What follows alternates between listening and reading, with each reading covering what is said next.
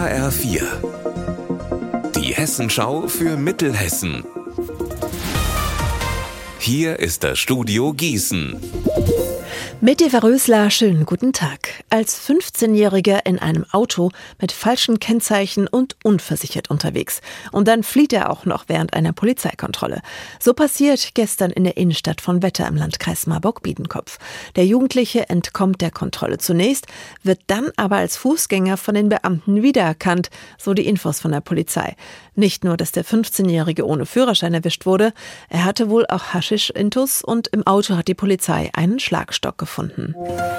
Sie erinnern sich bestimmt. In einem Löschteich in Neukirchen im Schwalm-Eder-Kreis ertrinken 2016 drei kleine Kinder. Der damalige Bürgermeister Clemens Olbrich ist deshalb vor einem Monat am Landgericht Marburg wegen fahrlässiger Tötung verurteilt worden. Zu einer Geldstrafe.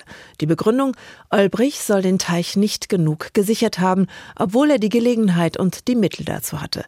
Jetzt hat Olbrich gegen die Verurteilung Revision eingelegt. Auch die Staatsanwaltschaft geht gegen das Urteil vor. Marc Klug Weswegen geht der Berufungsprozess denn jetzt in die nächste Instanz?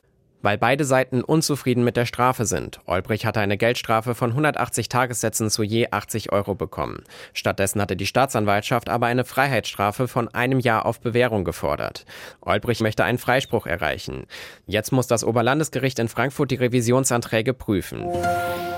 Sie legen ihre Eier mitten in grünen Wiesen ab und sollen dabei nicht gestört werden. Die Rede ist von Bodenbrütervögeln, etwa die Feldlerche, das Braunkehlchen oder das Rebhuhn. Die möchte das Regierungspräsidium Gießen besonders gut schützen, denn aktuell kehren die Wiesenvögel aus ihren Winterquartieren zurück und brüten zum Beispiel in den Wiesegauen entlang der Lahn oder der Ohm. Landwirte sollen daher größere Mehraktionen bis Ende März abschließen und dann die Wiesen acht Wochen lang sich selbst überlassen. Aber auch jeder Einzelne kann den bedrohten Vögeln helfen, und zwar indem Hunde an der Leine bleiben und Spaziergänger und Jogger auf den Wegen. Unser Wetter in Mittelhessen. Der Tag geht regnerisch zu Ende, in der Nacht wird es dann aber wieder trocken. Bei Werten von 11 Grad in Friedberg und 9 in Dietzelstal. Morgen bietet uns das Wetter wieder ein Gemischtwarenladen. Ihr Wetter und alles, was bei Ihnen passiert, zuverlässig in der Hessenschau für Ihre Region und auf hessenschau.de.